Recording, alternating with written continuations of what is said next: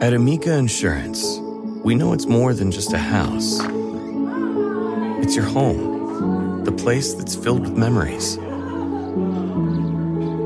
The early days of figuring it out to the later years of still figuring it out. For the place you've put down roots, trust Amica Home Insurance. Amica, empathy is our best policy.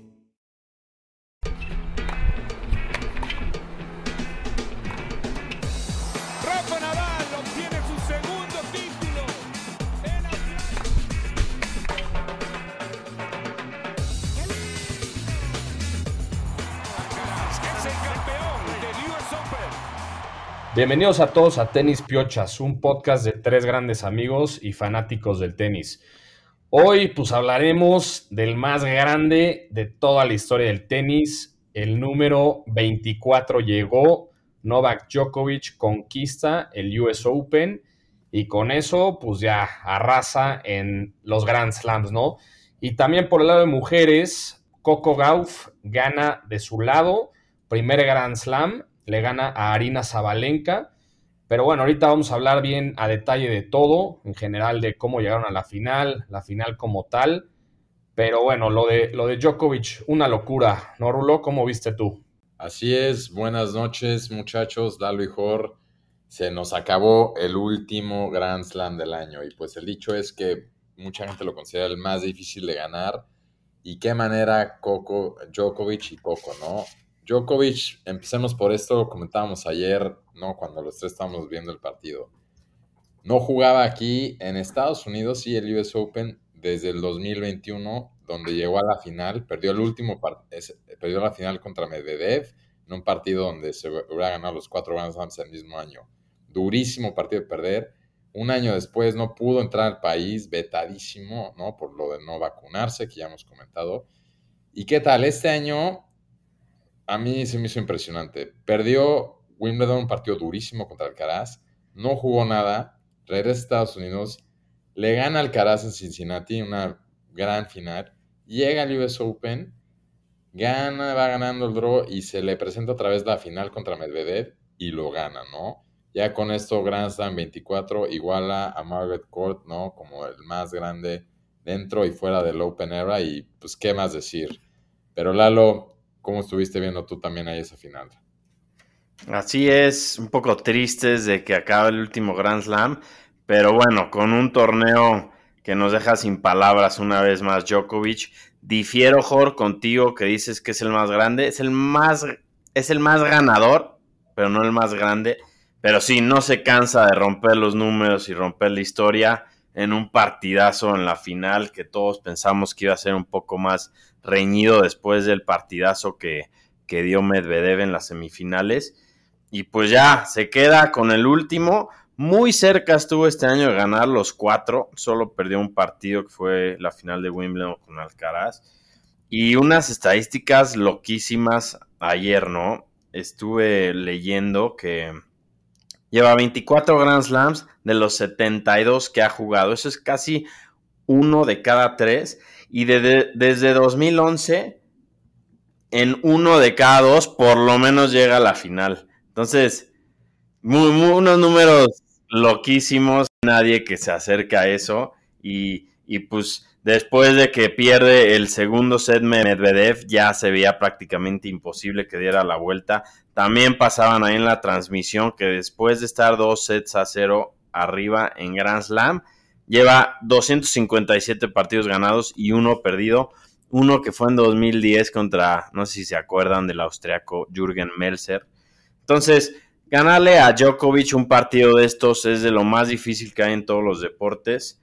Y, y bueno, se queda con, con el número 24. y Como dice Rulo, ya rompe el récord de hombres y mujeres como más grande ganador de singles en, en todo el tenis mundial.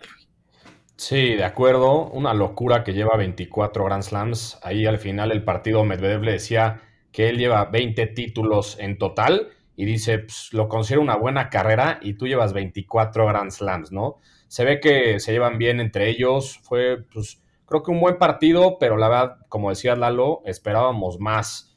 de, de él. La verdad, como la semi que tuvo Medvedev con Alcaraz, pensábamos que Medvedev le iba a dar un poco más de pelea a Djokovic, pero creo que el arrepentimiento mayor de- del ruso es no ganar ese segundo set, ¿no? Creo que ese segundo set hubiera dictaminado bastante la final. Si lo ganaba Medvedev, se pudo haber ido a 5 o a 4. El momentum, yo creo que estaba del lado del que ganaba ese segundo set, ¿no? Sí, y en ese segundo, no sé si vieron, pero sí se notaba a Djokovic un poquito incómodo al final del set. No sé si estaba cansado o estaba enojado, pero como que le costaba más tiempo recuperarse de los puntos largos. Entonces no pudo aprovechar Medvedev ese pues, pequeño bajón físico que tuvo Djokovic, que esos, si no te agarras de ahí, pues ahora sí que no hay ni por dónde, ¿no? Sí, eso, eso lo hemos visto mucho también con la edad. Él lo que ya hace muy bien es juega partidos muy inteligentes, ¿no? Y todo el tiempo, yo durante el- todo el partido, no sé ustedes, pero veía más fresco a Medvedev, ¿no? Como que se veía bien, con buena Sí. Pero los puntos claves, sobre todo ahí tuvo un revés, yo creo, con el que va a soñar esta semana Medvedev, ¿no? Para a ver, irse arriba en el segundo set que falló. Y luego la muerte súbita, Djokovic también su récord en muertes súbitas, creo que lleva ganando no sé cuántas en Grand Slam, la única que ha perdido últimamente es la de Wimbledon con Alcaraz. Entonces, ahí también es clutch y es la diferencia, por eso es tan grande y por eso, ya lo hemos dicho aquí muchas veces, a él o a Nadal, Federer en su momento, etcétera, lo que los separa muchas veces de los demás es que esos puntos claves son pocos en los partidos, los juegan a otro nivel y la verdad sí se le vio muy bien, pero de acuerdo en general, yo también, yo les dije al principio, yo esperaba cuatro o cinco sets, como que después de lo de Medvedev y Alcaraz, como que lo vi y Medvedev ya habiendo jugado dos finales aquí, ganando, y bueno, tres finales, dos perdidas y una ganada, dije, yo creo que tiene con qué, pero no, pues Djokovic la verdad es que sin mucho problema al final y jugando muy, muy inteligente. Sí, y, y bueno, ya, ya acabando el partido, me gustó algunas cosas que hizo, como el abrazo a su hija, y estuvo bastante emotivo. Él dijo que, creo que dijo que no, no esperaba que iban a estar ahí sus hijos, ¿no? Y cuando los vio en el box, como que le dio más, más gasolina. Y también, como dijo, de sus papás, que pues, les agradecía mucho una vez más el sacrificio que siempre hicieron con él desde chicos que, que pues, tuvieron una juventud en los noventas complicada por todo el tema político ahí en Serbia. Entonces, buenas palabras creo que las que dijo, pero no me latió cuando ya se abrió la, la chamarra y traía la t-shirt de Kobe Bryant. Bueno, sí, eso estuvo, estuvo un poco raro. Le- sabemos que luego a- al serbio le gusta un poco el show. A mí, en lo, en lo personal, la chamarra, puta, yo creo que me voy a meter a, a ese- ese- ese la lacoste.com pidió Jorge. a comprarla ASAP. La verdad está impresionante. Ahí leí en, en Twitter o no sé en dónde que seguro esa la reciclaron desde Wimbledon. Blanca con verde, seguro ya estaba Vale, reciclada desde bueno, Wimbledon. Traía la misma, pero 23. Exacto, entonces la verdad está muy padre y pues ahí vimos cómo se sube a las gradas a su box donde estaba el, el actor Matthew McConaughey y toda su familia, ¿no? Ahí festejó con ellos, pero, pero bueno, sí, como decía Lalo, muy emotivo ahí, hablando mucho de su familia, habló muy bien de Medvedev también, que eso siempre se agradece también como el respeto entre los rivales. Y pues sí, ahora sí que a ver cuándo acaba esta, ubico, esta racha de Djokovic. Sí te ubico, Jorge, como el clásico que llega al club con esa chamarra así como sábado, nada más para pedirse, con, o sea, ni a jugar, clamato. Así de- Sí, ¿no? Y- a, a- a crudear. Sí, así, pero con la chamarra, así, los pants, ¿no? Chamarra y la panza, así, a, comentar el torneo. También, un poquito Medvedev, se veía tranquilo, ¿no? Como que lo vi bien.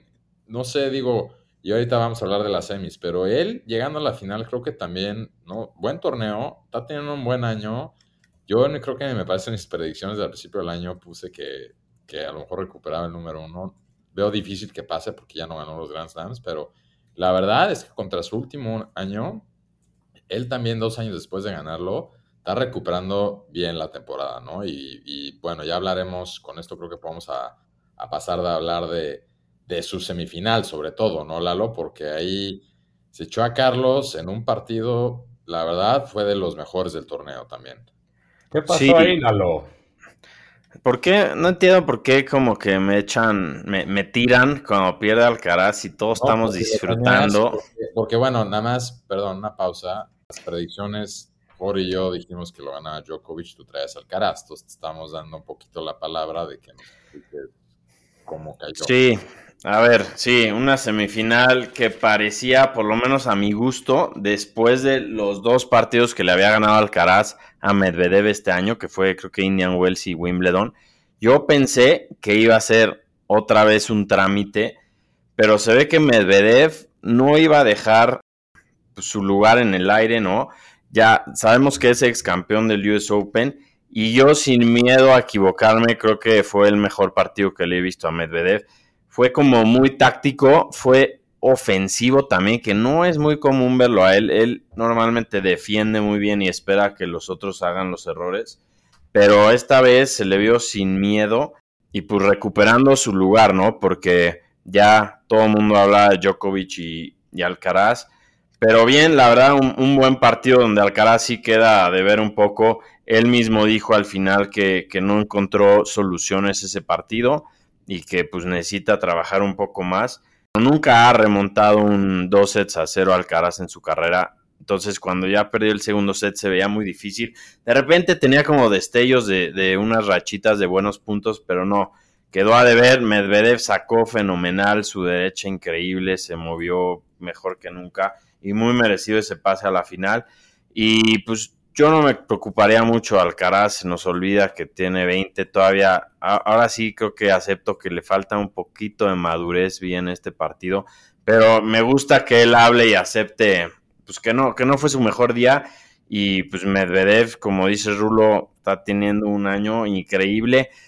A veces tal vez no se ve por lo que han hecho Djokovic y Alcaraz, pero sin duda Medvedev está ahí abajito y ha ganado muchos títulos y ya con esta final de Grand Slam. O sea, está teniendo un año que muchos ya quisieran. Sí, exacto. De hecho, al final del, de la final decía que no puede creer que ganó una final contra Djokovic, ¿no? Entonces, imagínense si hubiera ganado esta, ganarle en semis Alca Alcaraz y en la final a Djokovic hubiera sido una, un fairy tale story, la verdad. Y Medvedev, como bien lo dijo, tienes que estar, o sea, más que el 100% para ganarle estos dos cuates. Lo estuvo en la semi y en la final ya no lo logró, ¿no? Pero en la, hablando de la semi como tal, pues sí, la neta es que jugó un, yo creo que un perfect game contra alguien que todo el mundo yo que pensaba que era el favorito, ¿no? Que iba a ganar Alcaraz 100% ese partido y que íbamos a tener la final deseada del 1 contra el 2, ¿no? La revancha de Wimbledon, pero pues Medvedev flying under the radar, ¿no? La verdad, todo el año ha tenido un muy, muy buen año, como dice Rulo. Y pues veamos, ¿no? Veamos qué tal el, cierre de año, que eso ahorita lo, lo, hablaremos al final, ¿no? Y bueno, a ver, yo quiero regresar un poquito a Alcaraz, ¿no? Porque, y digo, no, no es por echártela ni nada, pero creo que fue duro consigo mismo también al final. Vi esas declaraciones que dijo que, tenía como que madurar más. Digo, al final Medvedev jugó un partido muy bien, pero sí quiero pensar que ahorita a lo mejor es hace mucho no pasaba con todo el gran año que tuvo el año pasado y después la verdad es que lo que lo paró también fueron lesiones y luego este año iba muy bien, digo, perdió contra Roland Garros contra Djokovic, pero ahorita dos partidos, dos derrotas seguidas en dos torneos consecutivos muy duras, ¿no? Porque como Cincinnati y luego esta, siento que ahorita sí, a lo mejor sí van a cambiar algunas cosas ¿no? Tácticamente o algo, porque siento que sí son dos partidos acumulados que, digo, en los últimos, ha perdido muy pocos partidos en los últimos dos años y algunos han sido en circunstancias más inusuales, que alguien la, pero estos dos así acumulados en momentos muy importantes, siento que sí fue como, a ver, vamos a ver de aquí, y digo, me da curiosidad, porque el año pasado, después del US Open, ya tuvo las lesiones, ya no cerró el año prácticamente jugando muy poco, entonces, ahorita creo que va a ser muy, ya hablaremos de lo que sigue en el año, pero me da curiosidad cómo va a cerrar el año él, ¿no? Mentalmente y todo, porque pues, tiene todavía mucha oportunidad de acabar de número uno. Sí, creo que va a ser buen momento como para sentar pues, cabeza un poquito. Digo, la final de, de, Cincinnati tuvo championship points, creo que fue, fue muy cerca, pero, pero sí, dos torneos sin ganar, que ya nos acostumbró, ya nos mal acostumbró. Y, y ya por lo menos ya anunció que, que, ya no juega la Copa de Ibiza ahorita, ¿no? Que creo que está bien. Y vamos a ver cómo, cómo puede cerrar el año y esperemos que dé un buen papel, por lo menos en el Masters de París y en el, en el ATP Finals de, de Turín. Sí, de acuerdo. Y por la otra semi, por el otro lado, Djokovic se enfrentó a Ben Shelton, ¿no? Que creo que, ahí lo decías tú en, el grupo, me parece, de WhatsApp, Lalo, que le dio una, buena lección de dónde está parado, ¿no? O sea, de como que le dijo, a ver, disfrutaste bien tu US Open en Cloud 9 y ahora ya pues estás jugando contra un grande y de regreso a la realidad, ¿no? Creo que le dio, pues la verdad yo no vi mucha batalla de Shelton hasta el tercer set, pero ahí, pues al final hubo un poco de pique, ¿no? Entre los dos. Sí, poco de pique. La verdad a mí se me hizo, creo que el momento más viral del torneo y sí, dos, esas dos horas posteriores al partido fue como en todas las redes y todo. Durísimo Djokovic, ahora sí, pues sí, dándose su lugar y todo. Shelton un poquito celebrando, digo, nada en su contra no lo está haciendo a propósito, pero celebrando y así. Y Djokovic pues, se ve que pone atención a lo que está pasando en el torneo. Había visto cómo le había celebrado a Tiafoe con la celebración de famosísimo Jorla. Imagino que no entienden lo que es, pero cuando lo hacen así, quiere decir dialed in, que quiere decir que estás muy concentrado. Algo muy Gen, Gen Z, que sé que ustedes dos puede ser que no se lo sepan, pero preguntan ahí a, ¿no? a, sus, a sus amigos más, más pequeños. Y Djokovic agarró y literal le colgó el teléfono, ¿no? Durísima la celebración, muy bueno. A mí me encanta el tenis por esos momentos. Son las cosas que digo, como lo hace muy, como que más emotivo. Y como partido, digo, sí, un trámite. Siempre pensamos aquí, lo dijimos bien, que el juego de Shelton le iba a acomodar muy bien a Djokovic. Le leyó el saque en, medio, un juego y medio. Y de ahí nada más fue un poquito de trámite. Pero no descartemos a Shelton tuvo un gran torneo, fue el gringo que más lejos llegó, dentro de todos los que van muy bien, y va, ya es el 19 del mundo, ¿no? Entonces, también no descartemos ese torneo, pero una semifinal que fue meramente trámite. Sí, digo, ya, para acabar pronto, jugador peligrosísimo con uno de los mejores saques del tour. Y interesante sus dos resultados que tienen Grand Slam, ¿no? Cuartos de final en Australia y semis en US Open. Entonces, se espera mucho de este, de, este gringo y ojalá siga creciendo para pues, poder dar batalla más adelante. Pero si quieren, pasamos a las mujeres donde no solamente le pegué al pick anual, que dije que Coco Gauff iba a ganar su primer Grand Slam, sino también en el torneo.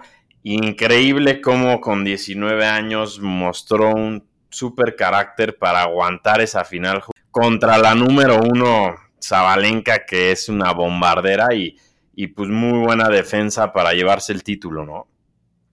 Sí, de acuerdo, muy bien por Coco Gauff, que de hecho ahí también se volvió muy viral un video que a los, o sea, de, chiquita, Coco estaba en, en el...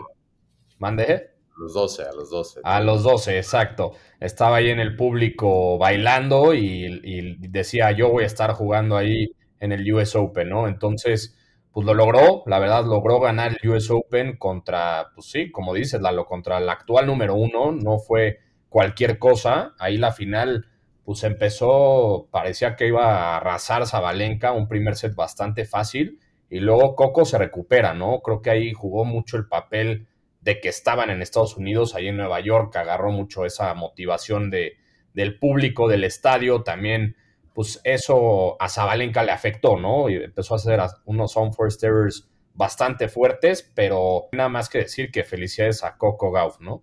Sí, la jugada del momento, sin duda, tres títulos seguidos, ¿no? Igual, o sea, Djokovic venía de ganar Cincinnati, ella igual, y ella antes de ganar el 500 en, Washington, ¿no? Entonces, la verdad es que son, eran los tres títulos más grandes que había ganado en su carrera, o sea, así consecutivamente fueron. Y mucho mérito a, digo, a mí me cayó un poquito gordo durante el torneo por cómo la cochaba con, con, mucho protagonismo. Hasta un momento lo cayó en un partido, pero a Brad Gilbert, ¿no? Su coach, que la verdad sí le dio, él hizo campeón también a Roddick. En su momento también estuvo con Agassi, ¿no? Muchísima experiencia y la verdad, muy bien. Y bueno, a mí me encantó, no sé si vieron en la ceremonia, se la dedicó mucho a su papá que la entrenó y a las Williams, ¿no? Como que sí dijo, yo soy producto de, Serena y Venus, que la, y el papá se inspiró en ellas para empezarla a entrenar.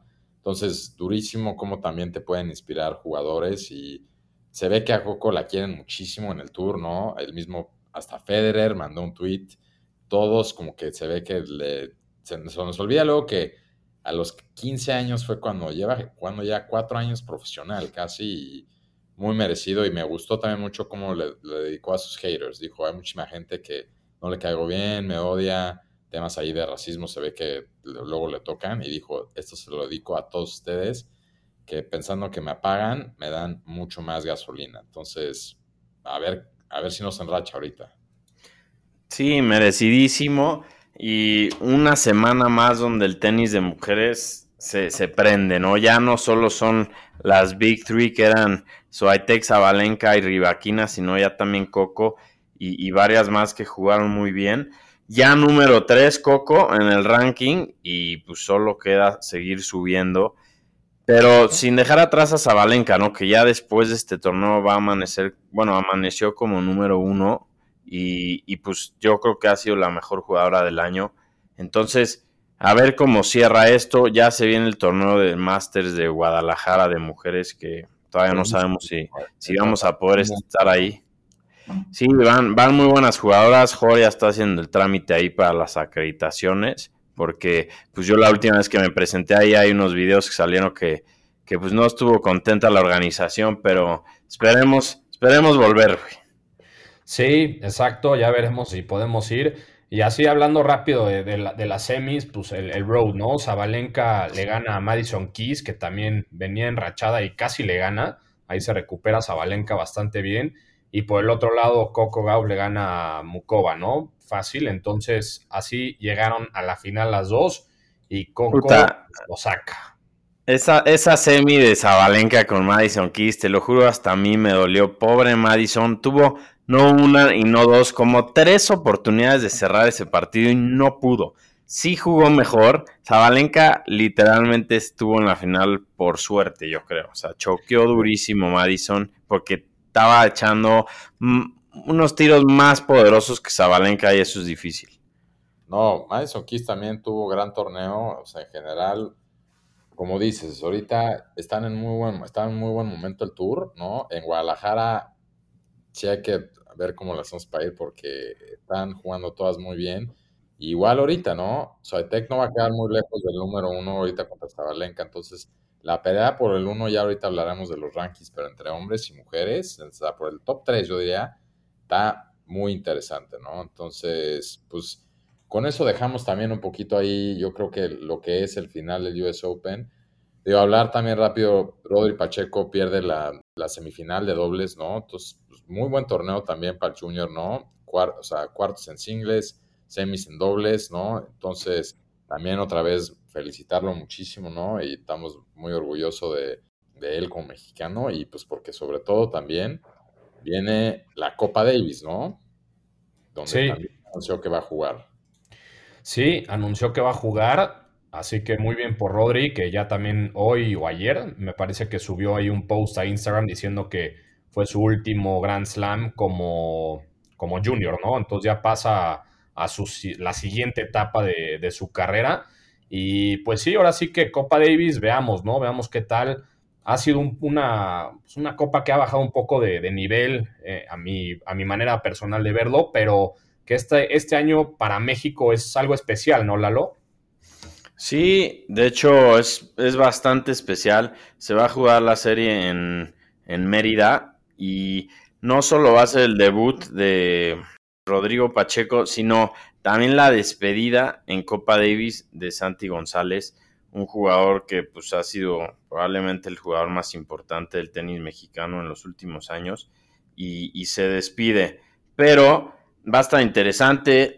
Recordemos que México juega en el Grupo Mundial en la segunda división, juega contra China es ya el siguiente fin de semana, si no mal recuerdo, creo que es el 17. Y, pues ojalá México le dé un poquito más de seriedad a la Copa Davis después de todos los temas que ha tenido con la federación y luego los jugadores no juegan por huelga.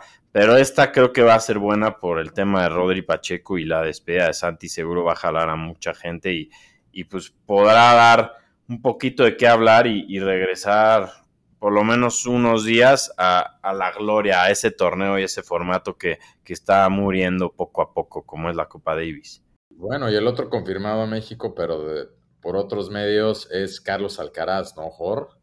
Sí, Carlos Alcaraz ya confirmado para el Tennis Fest, que eh, como sabemos el año pasado trajeron a Nadal, fue el aclamado Nadal contra Rudd en la Plaza de Toros, y ahora pues, traen Alcaraz, ¿no? No han confirmado contra quién va a jugar, por ahí he escuchado algunos rumores, pero todavía no, y pues el bombazo, ¿no? Que traen Alcaraz Creo que es un buen, buen breaking news. La verdad, creo que el tenis está creciendo aquí en México y qué mejor que traer a, al jugador más popular del momento, ¿no? Yo creo. Sí, 100%. Ah, ya, ya hemos estado en varios eventos de esos, Tennis Showdown, Tennis Fest, cuando vino Federer a la Plaza de Toros. Y ahí van, van mejorando, pero todavía no han dado el ancho para hacer un evento tan, tan bueno. Ojalá Digo, no tengo dudas que con Alcaraz va a ser un sold out, pero pues ahora un poco me preocupa que Alcaraz esté jugando esos torneos de exhibición que no tendría ni, ni la más mínima necesidad para darse una vuelta aquí por México. Bueno, para lo mejor ahí te toca irlo a saludar, ¿no? Dice, dice eso Lalo, pero va a ser el primero en comprar boletos, el primero en estar ahí. En, van a acabar, no, no los compres, te los van a acabar regalando. Yo creo. Ah, no, a ver, o sea, ya, de hecho ya moví ahí un par de influencias. Una amiga que tenemos aquí de apellido Gagiola está involucrada con esos torneos y ya obviamente recibió mi mensaje y parece ser que podemos tener un meet and greet. No sé ustedes, yo pedí para uno porque ahí sí es pues, every man for himself, pero espero tener una fotito y un saludo personal de Carlitos. Ah, no esperaría nada menos. Pero bueno, hablando también un poco de eso aparte de, nada más antes de pasar a los rankings, ¿no?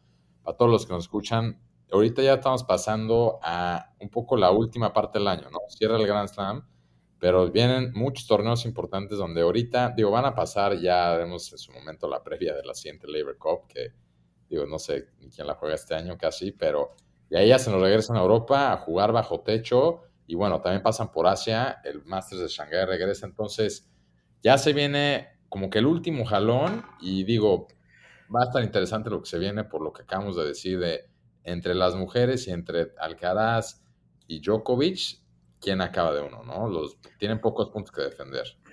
Sí, Djokovic ya anunció que se va a saltar la gira asiática. Regresa hasta París, entonces tiene varias semanas de, descanso entre, entre ahorita la conquista del US Open y hasta que vuelva a jugar. Ya está calificada la ATP Finals, al igual que Alcaraz y Medvedev. Entonces, yo creo que ellos se la van a llevar leve de aquí a fin de año. Eso es interesante, la verdad, porque o sea, eventualmente pronto vamos a dar ahí los rankings, pero del race, ¿no? Del race a, los ATP Finals que son en Turín. Como dices, Lalo, Djokovic, Medvedev y Alcaraz están ya safe y vamos a ver quiénes son los otros cinco, ¿no? Entonces va a estar bueno ese, ese final y veamos, ¿no? Lo que pasa también es creo que va a ser interesante ver, ya lo habíamos hablado un poco la semana pasada, pero tuvimos, sobre todo entre los hombres, muchísimas decepciones en el US Open, ¿no? Que dejaron de ver Rune, Ruth, Tsitsipas, Zverev va a traer mucha hambre, entonces todos ellos ahora sí que van a estar un poquito en la persecución y no van a acabar de top 1 ni de top 2, pero se van a tratar de estar metiendo a Turín, entonces ahora sí que ellos son los que van a tener que, pues, sobre todo por no haber jugado un buen US Open, ahorita van a tener que salir a jugar muchos partidos, muchos torneos, pero recordemos, hace un año aquí es donde Rune explotó, ¿no? Entonces... Sí, Rune defiende París, de hecho. Pueden ser, ellos ahora sí que están a la pelea, ¿no? Sí, exactamente. Pues si les parece bien, nos vamos a los rankings tanto de ATP como WTA. Número uno ya como nuevo número uno Djokovic, dos Alcaraz, tres Medvedev, cuatro Rune, 5 Tsitsipas, 6 Rublev, 7 Sinner, 8 Taylor Fritz, 9 Casper Rudd y 10, que da un muy buen brinco, Zverev, ¿no? Y en la WTA, número 1 Zabalenka, 2 Iga Swiatek, ahí es el gran cambio, 3 Coco Gauff, 4 Rivaquina, 5 Pégula, 6 Bondrousova, 7 Ons Javer, 8 Mukova, 9 Sakari y 10 Caroline García. Así que, ¿cómo ven los rankings? Pues bien, básicamente los grandes movimientos son los del número uno, ¿no? Djokovic lo recupera y Zabalenka también ya está ahí en la cima. Exactamente. Lalo, ahora sí, platícanos de lo que pasó con un australiano que no hemos visto en, en el top desde hace mucho tiempo. Eso ya es amarillismo, cuéntalo, Lalo, pero eso ya es... Sí, ya, ya para echar el chisme aquí cerrando, el otro día dándome una vuelta en Twitter, me encuentro con un video de una como madriza y al parecer a Bernard Tomic, no sé si se acuerdan de este australiano que cuando tenía como 16 a 20 años era promesa y sí jugaba muy bien y luego se dedicó a hacer ya pura tontería, es peor, tiene peor educación que Kirgos, es un payaso y y pues se lo estaban madreando en el piso. No dice dónde es, pero entre tres cuates le estaban dando patadas mientras lo filmaban. Entonces, creo que ya está tocando, tocando fondo. Se rumora que fue en un Challenger en Turquía. Entonces, pues lástima por ese güey que, que, ya no juega en el Tour, juega en, en, niveles más bajos, pero impresionante verlo, verlo caer tan bajo. Ni modo, cara, así como unos suben, otros bajan. Pero ahí la dejamos. Nos vemos la próxima semana. Y les mando un gran saludo. Un abrazo para los dos y para toda la gente que nos escucha. Nos seguimos hablando. Se acabaron los Grand Slams, pero se vienen unos torneos interesantes estas últimas semanas del año. Así es, un abrazo a todos.